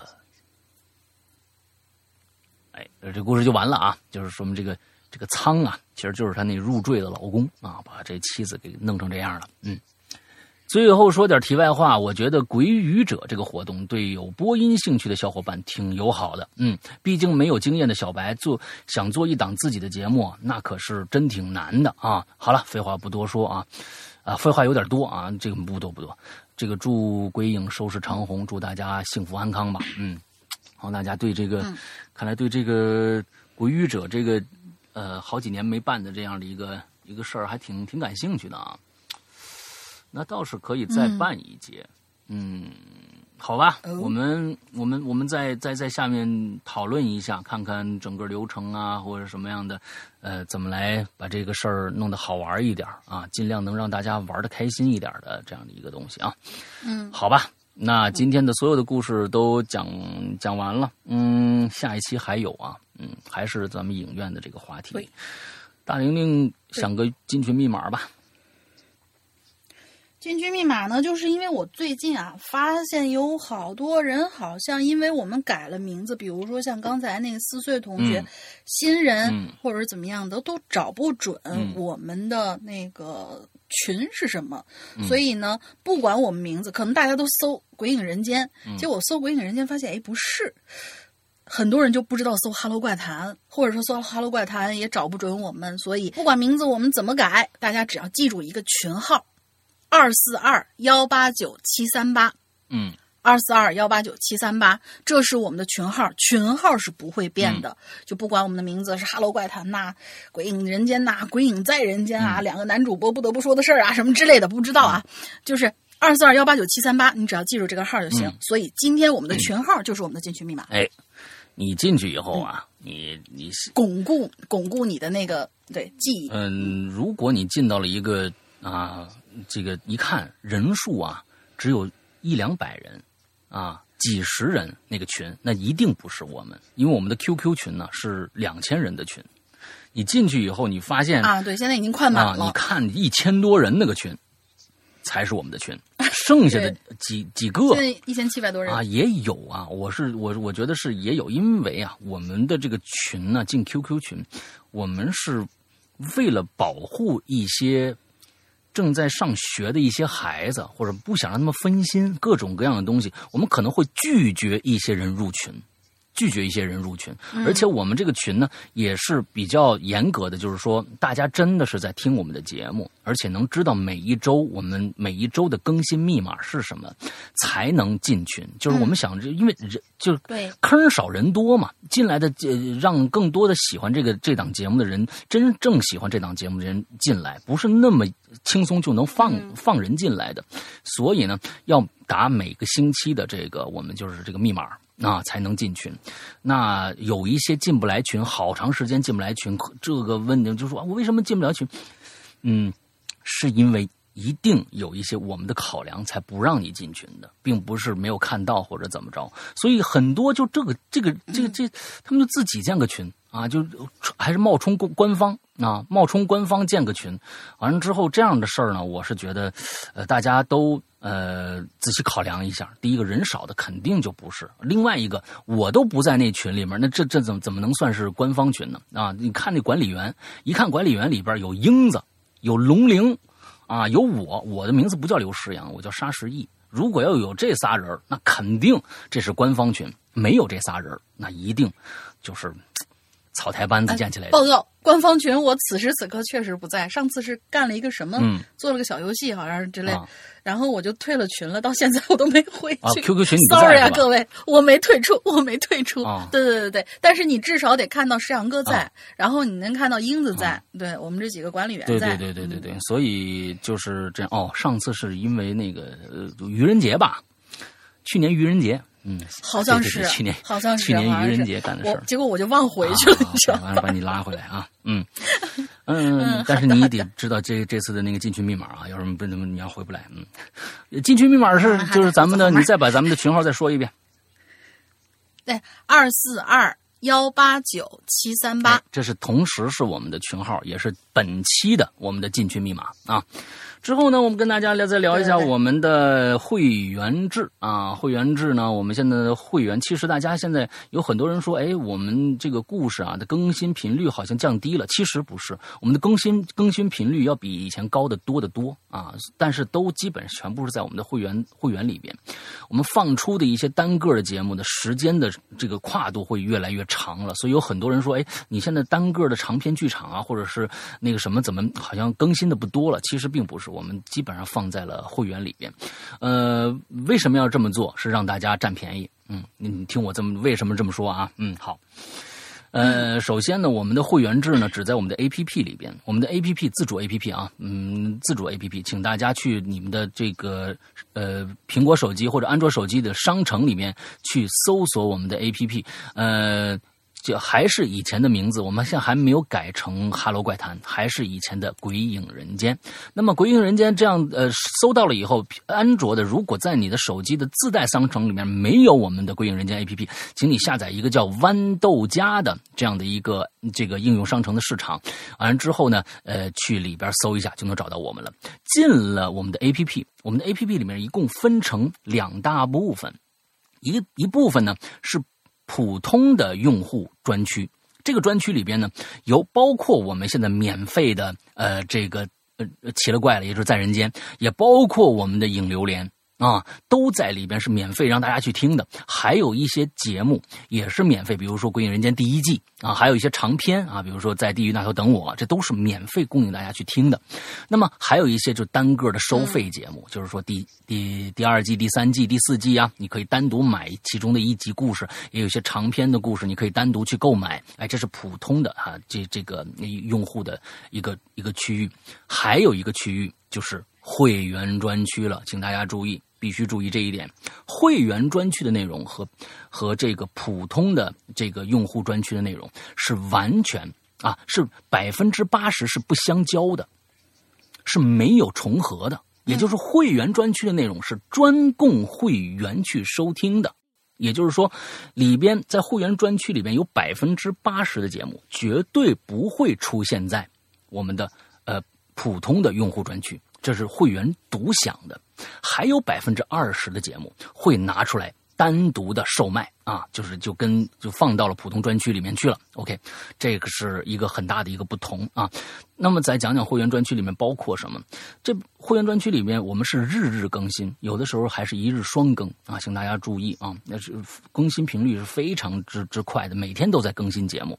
呃，这里边有很多的长篇。啊，很多的长篇，比如说，嗯，这个我的《长安十二时辰》一百零二集，完之后大林的《坏小孩》河神，还有我们所有的呃直播的录音剪辑，包括高智商犯罪的第三、第四部，包括长夜难明，包括低智商犯罪，大家没听错，低智商犯罪，包括大玲玲呃在做的这个，呃我在泰国卖佛牌那些年，还有现在的秘藏，还有呃现在我在做的这个。呃，午夜公交、午夜公交车啊，午夜末班车啊，还有很多很多的故事。这些故事大家能够现在能能够，嗯，几百集了吧？啊，都是几百集的这样的一个量了，放在这儿。其实我们会员专区的量已经完完全全超越了呃这个外面普通专区的这样的一个一个一个一个一个量了。那么一年只要二三八，这些节目全都能听，而且就算是。会员专区里边的这些，将将来以后会单独拿出来售卖这些节目，嗯，大家以后也不用再单独收呃这个付费了。第一个能听到那么多的故事，同时以后这些节目也不用单独收费了，呃，付费了。而且我们跟其他的会员最最大的一个不同是，如果这一年你听完了啊，你不想续会员了，没关系，这一年里面所有的节目几百集的节目一直会跟着你。一直会让你敞开大门，不像是某一些地方，就是说啊，到了会员期啊，这些就关门了。你你你要想听，你接着，呃，接着去购买，啊，接着去购买。你在这一年里边听到的所有节目都一直属于你。当当然了，你如果正在听一个长篇，你很喜欢，你想接着听下去，那你必须接着付费。啊，就是这么一个道理，很简单。OK，这就是大概我们的会员整个的内容。那么怎么加会员？其实也很简单啊。安卓用户，如果你有支付宝，直接付费啊，不用管，直接付费啊。但是如果你没有支付宝，只有微信的话，用下面这个方法。苹果用户希望都用这个方法，因为苹果要拿走我们百分之三十的利润啊，所以呢，也通过下面这个方法。还有一些在苹果和安卓都。加了会员了，自己加了会员，想进我们的微信的 VIP 群，我们这 VIP 群已经 VIP 四了啊，嗯，四群了，嗯，想进我们这个群的话，也用下面这个方法，什么方法？加一个微信号，微信号就是“鬼影会员全拼”。鬼影会员的全拼，加了这个会员以后，这个这个微信号以后，我们的英子啊，我们的街道办主任会热情的为你服务。请大家注意一点，如果你想干什么，比如加会员，我想或者想进会员群，一定在加对方的底下那个备注标一下，我想加会员。第一啊，我想我是会员了，我想进会员群，因为这个号只接待会员的用户啊，呃，其他的闲聊的咱们就不加了。大概就是这个样子，OK，这就是我们整个的这个呃后面这套活是越来越熟了，你发现了没有？那，嗯，哎呀，每期都说啊，每期都说，啊，呃，希望大家生活所迫，生活所迫是这个是希望大家来支持我们啊，我们是一个纯呃。就纯粹做这一档节目为生的这样的一个节目啊，呃，所以呢，啊，这个现在啊，也也很难嘛，是吧？大家能产出这么高质量的这个这个节目啊，你们来支持一下也是对，嗯，哎，嗯，不好意思了，已经，好吧，就这么说吧。大林还有什么想说的？对，还是生活所迫嘛，对，对，嗯，嗯，没了，没了啊。啊，对，请大家多多关注我们这一周新上架的 U 猫，我们的 U M 品牌的 T 恤。OK，好吧，那今天的节目到这结束，祝大家这一周快乐开心，拜拜，拜拜。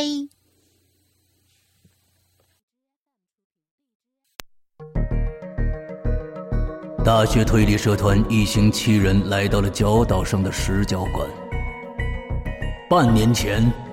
中村青司一家离奇丧命，现在一幕幕谋杀在这群大学生之间接连上演。谁能阻止无人生还的悲剧重演？也许只有那个名叫岛田杰的男人才能破解石角馆的各种谜局。哈喽怪谈手机 APP 会员专区重磅放送。日本推理小说划时代巨制，新本格推理流派掌门代表力作《临时行人馆》系列有声音乐剧。第一部《十角馆事件》由刘诗阳播讲。